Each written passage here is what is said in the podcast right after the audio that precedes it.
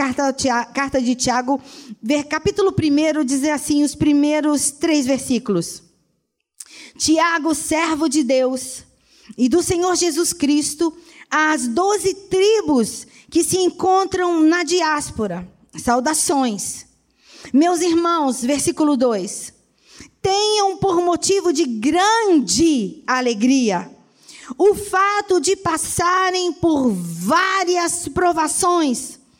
Versículo 3: Sabendo que a provação da fé que vocês têm produz perseverança. Ora, a perseverança deve ter ação. Você está lendo? Vou, vou, vou, ler e essa palavra nós vamos dizer juntos. Ora, a perseverança deve ter ação. Fala isso com gosto. Completa para que vocês sejam perfeitos e íntegros, sem que lhes falte nada. Vamos orar? Senhor, louvado seja o teu nome pela tua palavra e por tudo que já recebemos, pela bênção da tua presença, pela delícia de podermos adorar o teu nome como igreja. Te louvamos pela estrutura que o Senhor tem nos dado para juntos, na comunhão, bendizermos o teu nome como igreja nessa noite, Senhor, fala conosco, fala aos nossos corações, de modo que possamos sair daqui, ó oh Deus, é, alinhados com a nossa confissão, diante de qualquer circunstâncias, e o teu nome há de ser glorificado no tempo que o Senhor nos der a viver, ainda que sejam esses tempos de provação. Nós oramos gratos pela tua pela tua bênção, pela tua presença no nome de Jesus, os que oram comigo, digam amém. Você que está aqui consegue sentir a presença de Deus nesse lugar? Levante a sua mão e glorifique a Deus. Mas eu preciso dizer algo para você que você vai me ver repetindo. Se porventura você ainda não sentiu, desde o início do culto, durante os louvores, na ministração da adoração ao Senhor, foi quase, é quase impossível não perceber a presença do Senhor em meio aos louvores. Porque a Bíblia diz que o Senhor está entronizado entre os louvores do seu povo. Bendito seja o nome. A Bíblia diz que o Senhor habita no meio dos louvores. Não está escrito que ele dá uma passadinha para ver se está legal para escutar. Ele habita. Então, quando estamos reunidos adorando, ele está. Amém? irmãos? Mas se porventura você não sentiu, vale o que está escrito. Ele está neste lugar. Aleluias. E quando nós saímos, Ele vai conosco. Consegue dizer amém de novo? então, irmãos, a situação proposta, né, por Tiago, nesse momento em que ele escreve as doze tribos, que estavam na diáspora. É só para lembrar rapidamente o que seria essa diáspora. Não é nada que você bate com farinha láctea e leite desnatado e pode beber de manhã. Uma situação. Né, gente? Porque, olha, você pode achar estranha essa minha colocação, mas, pastor, ouve de tudo. Como diria uma pessoa que eu conheço, ouve de um tudo. Então, mas diáspora é, é o termo que se dá ao distanciamento forçado, no caso da diáspora judaica, né?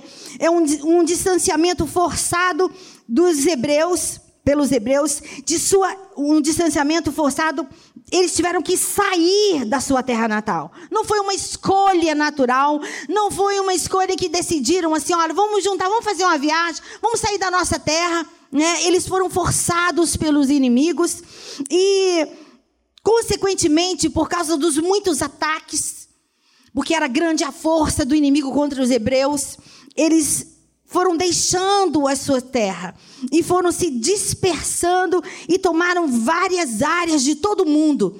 Então, a esse nome, a esse distanciamento, a essa dispersão do povo hebreu da sua terra, esse distanciamento, mas o Senhor tem promessa sobre eles, eles voltarão de todos os lugares da terra, o Senhor vai ajuntá-los. Você crê como está escrito? Diga aleluias. Bendito seja o nome do Senhor. Então Tiago escreve para eles, imagina, dispersos fora do seu lugar. Você já teve a a oportunidade de se ver contra a sua vontade, num lugar que não era seu, numa situação que você jamais escolheria, convivendo com pessoas 100% diferentes de você em hábitos, né? no jeito de viver, nas condições de vida. Você já viveu isso? Alguém já viveu isso? Gente, é muito incômodo. Eu não consigo imaginar, eu não consigo mensurar. Mas se você já viveu uma outra situação desconfortável, uma circunstância negativa, inesperada, que te trouxe angústia, não porque você tivesse decidido, porque há situações que promovem a nossa angústia que são desdobramentos das nossas escolhas voluntárias. E o Senhor nos fez para a liberdade. Foi para a liberdade que Ele nos libertou. Mas a Bíblia alerta sobre as nossas escolhas. Nós precisamos cuidar do nosso coração, que não é esse músculo, mas é a nossa mente. Cuida, porque nós estamos fazendo escolhas o tempo todo. Mas pode ser que em algum momento você se dê conta de estar envolto numa circunstância inesperada. Temos um inimigo que luta ardentemente, incessantemente contra nós na caminhada para a Canaã celestial. Ele é astuto e é dono de muitos ardis. Conhece a mim e a você porque nos acompanha no caminho, tem uma paciência e sabe prestar atenção em mim e você. E há alguma coisa que a gente precisa definitivamente entender: é que o nosso inimigo, por ser astuto, inteligente, não colocaria diante de nós uma montanha, achando que a gente fosse tropeçar numa montanha. Porque, como eu costumo dizer, ninguém tropeça em montanhas. Montanhas elas podem ser escaladas, a gente pode dar volta por elas, mas a gente tropeça em pequenas coisas. E pequenas circunstâncias podem se agigantar de repente e podem roubar a nossa paz, quanto mais a nossa alegria, porque a nossa alegria atualmente é tão superficial. Vocês prestaram atenção nisso? Como a gente é facilmente atacado na nossa alegria? Como uma mensagem, um post de uma pessoa que você conhece, sei lá o quê, as muitas notícias que circulam pelas redes sociais, um olhar que nem significava necessariamente aquilo que você entendeu. Pode roubar a sua paz assim, ó. De repente, se não vigiar, ali, ó, na saída, ou ali enquanto a gente está sendo servido daquela canjica maravilhosa. Entendeu? A nossa alegria hoje é superficial. Alegria motivada pelo quê? E essa é a primeira pergunta que eu trago ao seu coração nessa noite. O que tem motivado a sua, a sua alegria? O seu estado de alegria, de contentamento, ele dura quanto tempo? Até que momento? O momento em que você sai desse lugar e chega à sua casa e novamente é confrontado com a realidade que ainda não é aquela que você deseja ver em Deus. Que você é confrontado com aquela pessoa amada, salva, hum, que já deveria estar frutificando dessa tal salvação que pro, proclama. Às vezes a gente dá de cara com circunstâncias e que a gente não consegue pegar as circunstâncias e encaixar numa pessoa de quem a gente não espera determinadas reações ou ações. Mas nós estamos sendo confrontados. E o Senhor Jesus disse que nos últimos tempos, por se multiplicar a iniquidade, o amor de quase todos vai esfriar. E o Senhor está falando aqui, é o sem palavras do Senhor Jesus alertando acerca dos acontecimentos dos últimos tempos. Mas a Bíblia nos garante, irmãos, que o mundo jaz no maligno. Quem jaz está morto, quem está morto não ama. Portanto, Jesus estava falando sobre nós nesse tempo, sobre a sua igreja, sobre o povo que iria conhecer a pessoa do amor e que viveria se movendo por causa desse amor derramado em nós e sobre nós a partir de Jesus Cristo na cruz do Calvário. O Senhor Jesus estava falando que o nosso amor será o alvo.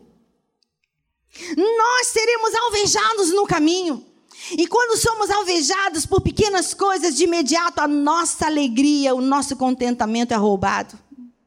Alegria movida pelo quê? De onde vem a sua alegria? Precisa tudo estar bem, por isso eu cantei esses clássicos. Que hoje no workshop a, a, professora falou que os músicos deviam prestar atenção quando um pastor escolhe um clássico assim, totalmente esquecido da, da face da terra, né? Que os músicos deveriam procurar aprender a tocar. Eu queria ouvir um amém, igreja. Amém, Senhor. Foi não? A gente não viu isso, Alexandre? Então, movida pelo quê? Nossas, nossa relação atualmente é tão vulnerável, é tão facilmente atacada. Mas a Bíblia nos aponta que somos membros do mesmo corpo, membros uns dos outros.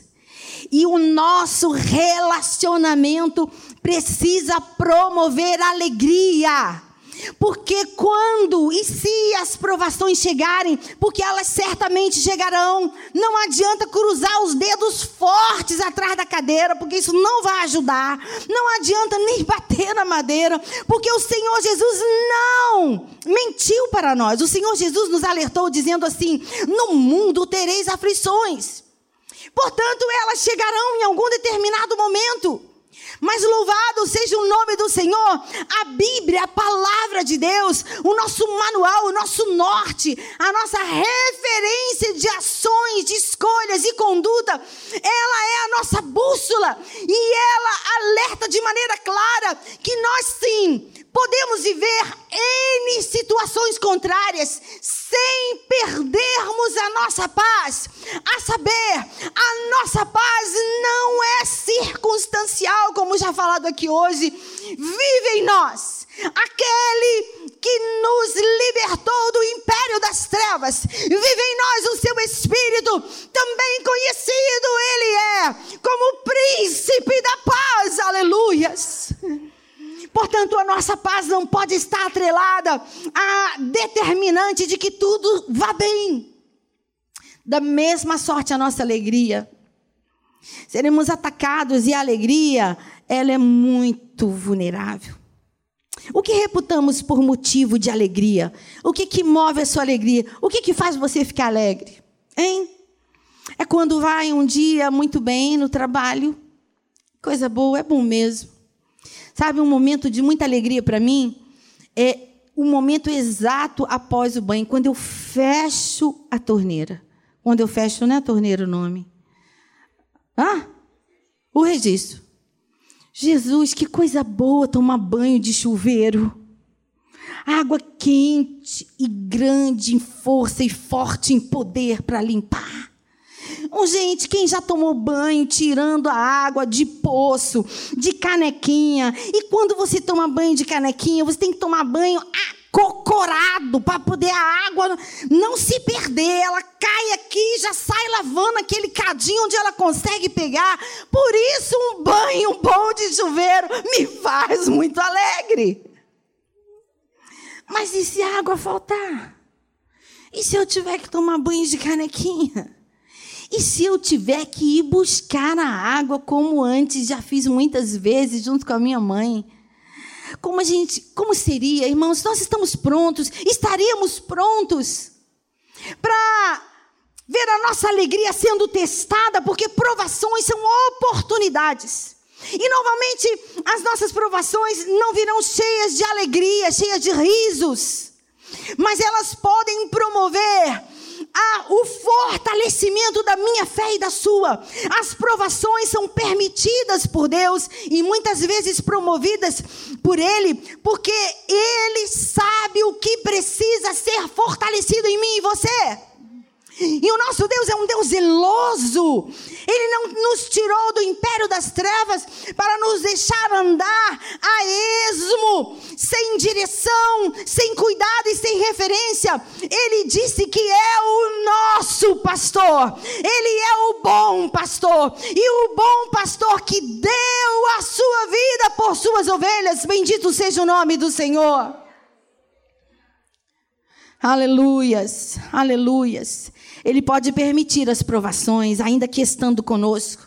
Ele disse: vocês vão ter dificuldades.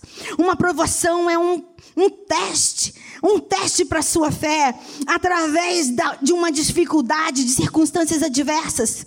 Por meio das provações, Deus muitas vezes testou para que um dia nós tivemos, tivéssemos uma referência de que é possível viver algo tão intenso, tão agudo, tão doloroso e permanecermos crendo nele sem duvidar. Sabe, no caso da aprovação de Abraão, que está registrada lá e foi mencionada essa manhã pelo pastor Patrick, no livro de Gênesis, capítulo 22, Abraão foi. Eu não consigo mensurar, não dá para a gente mensurar, né? Porque eu não consigo pensar na dor, não dá para mensurar a dor de um pai ou uma mãe que perde um filho. Eu imagino ser algo extremamente doloroso. Mas nós somos um povo diferente. Nós somos aquele povo que numa numa numa oficia, numa não é oficia, numa reunião, num culto fúnebre, no encontro nesse momento do aparte de alguém que está vivo e dá a última olhada naquela pessoa, nesse momento é um momento muito doloroso, mas nós, o povo de Deus, a gente consegue cantar. Nós conseguimos cantar. Nós conseguimos adorar ao Senhor. Que loucura é essa do Evangelho que nos alcançou? Que amor é esse que nos atraiu? Mas pense que dor a gente tenta mensurar, mas é impossível. E Abraão teve a sua fé testada ao grau máximo, um grau que o nosso Deus conhece muito bem, porque ele disse isso já apontava para o que aconteceria em Jesus. Abraão teve pedido o seu filho, seu filho amado, o filho da promessa.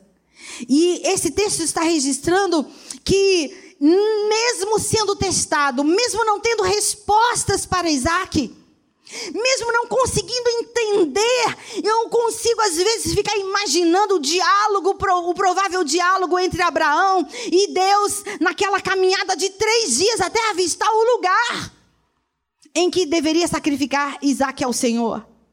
Que dor no caminho, hein, irmãos? Que dor! Como se alegrar com aquilo? Como se alegrar com algo tão doloroso? Mas ele promove aqui um testemunho maravilhoso antes mesmo do acontecido no cume do monte. O versículo 14 diz assim: quando chegaram no lugar determinado por Deus, é, ele diz assim: Fiquem aqui. Eu anotei o versículo, mas perdi. Ele disse aos moços assim: Fiquem aqui. Nós iremos. Ele pegou o jumento, pegou a, a lenha, tomou Isaac e disse: Fiquem aqui, disse aos servos. Nós iremos, e tendo adorado, voltaremos. Gênesis 22, 4. Iremos, adoraremos e voltaremos. Ele tinha a firme convicção de que Deus faria alguma coisa, mas é verdade que havia uma dor ali. Qual é a diferença entre nós e Abraão? Abraão falava com Deus face a face, ele podia ouvir a voz do Senhor. Que coisa maravilhosa deve ter sido essas experiências. A diferença entre nós e Abraão é algo grandioso, eu preciso dizer. Embora ele tenha o seu nome na galeria dos heróis da fé, nós temos a presença do próprio Deus dentro de nós. Aleluias! Ou não sabeis, não vos tem sido anunciados que sois tabernáculo, santuário do Deus vivo, do Espírito Santo de Deus. Portanto, temos sim condição de viver as provações, sabendo que o Deus que falava através da sua voz em meio às grandes nuvens, que falava através dos profetas, ele nos fala em Jesus, mas ele também fala pulsando no nosso mais íntimo, aleluias, indicando esse aqui é o caminho caminho, anda por esse caminho, não tenha medo, não te assombres, não te assustes, porque eu te tomo pela tua mão direita e te digo: não temas, porque eu te ajudo, diz o Senhor, aleluias. Bendito seja o nome do Senhor, aleluias. Provações, um teste, circunstâncias, uma oportunidade para nos movermos naquilo que dizemos crer. Abraão se movia assim, por isso eu quis tomar esse versículo. Ele disse: iremos e voltaremos. Se é uma Meire ali naquela situação, não é à toa que não tem uma Meire lá, né? Não é à toa que não é meu nome, porque essa palavra não estaria aqui.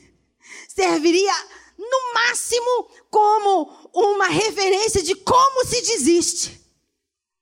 Mas ele estava firme no seu fundamento. A Bíblia diz, não, que nós lemos, está escrito o seguinte: Tenham por motivo de grande alegria o fato de passarem por provações, sabendo que a provação da fé que vocês têm produz perseverança. Esse é o grande desafio da igreja do Deus vivo na terra nesse tempo. Perseverar. Irmãos, a gente está tá difícil a gente ver ah, o povo de Deus perseverando numa opinião. O povo de Deus tem sido afrontado e tem sido é, bombardeado por algo tão pequeno. Nós vivemos um tempo, logo ali atrás, no ano das eleições, das últimas eleições, que a igreja se dividiu. Ficou difícil ver irmãos se frequentando, grandes embates pelas redes sociais. Eu venho aqui como líder nesse rebanho dizer: tem cuidado de ti mesmo, tem alerta, deixe em alerta o seu coração, guarde o seu coração no Senhor, porque o Senhor vai decidir sobre essa nação. A Bíblia diz que as autoridades são constituídas por Deus, mas está escrito também algo: que toda nação tem o governo que merece. Que governo merece o Brasil? Que governo merece a igreja, o povo que se chama pelo nome do Senhor? Está na hora da igreja, a igreja que se chama, o povo que se chama pelo nome do Senhor, se levantar para deixar as suas meninices de lado, para deixar as suas fragilidades de lado, para entender que a gente não está aqui para nos, nós não estamos aqui para nos movermos de alegria em alegria, de coisas pequenas, mas o que nos move é a esperança da Canaã celestial, da Canaã que está sendo preparada, do lugar que foi ser preparado por Jesus Cristo. A gente perdeu a visão no caminho, nós deixamos de olhar para o céu, e a igreja volta a se lembrar que Jesus morreu para garantir a religação do nosso coração ao coração do Pai. Ele morreu para promover de novo a comunhão entre o homem e Deus, o Criador. Ele morreu para que os nossos pecados fossem pagos. E louvado seja o nome de Jesus. Nisso precisa estar firmada a nossa grande alegria. Vamos passar por provações, mas que alegria é essa que você está vivendo? Que paz é essa que você tem? Porque você está aparentemente feliz. Você não tem problemas? Tenho. Você não tem lutas? Tenho. Mas eu tenho uma grande alegria. A certeza de que eu não passo pelas provações sozinhos, porque está escrito que Ele é o meu pastor. Está escrito que se eu passar pelo vale da sombra da morte, Ele estará conosco. Está escrito que vamos passar por aflições, mas que Ele está conosco e Ele venceu o mundo. Aleluias. Bendito seja o nome do Senhor. Você quer aplaudir? Aplauda o Senhor. A nossa alegria precisa estar firmada e ser motivada pela certeza de quem somos. Somos o povo que leva o nome do Senhor. Você cuida da sua identidade? Essa identidade.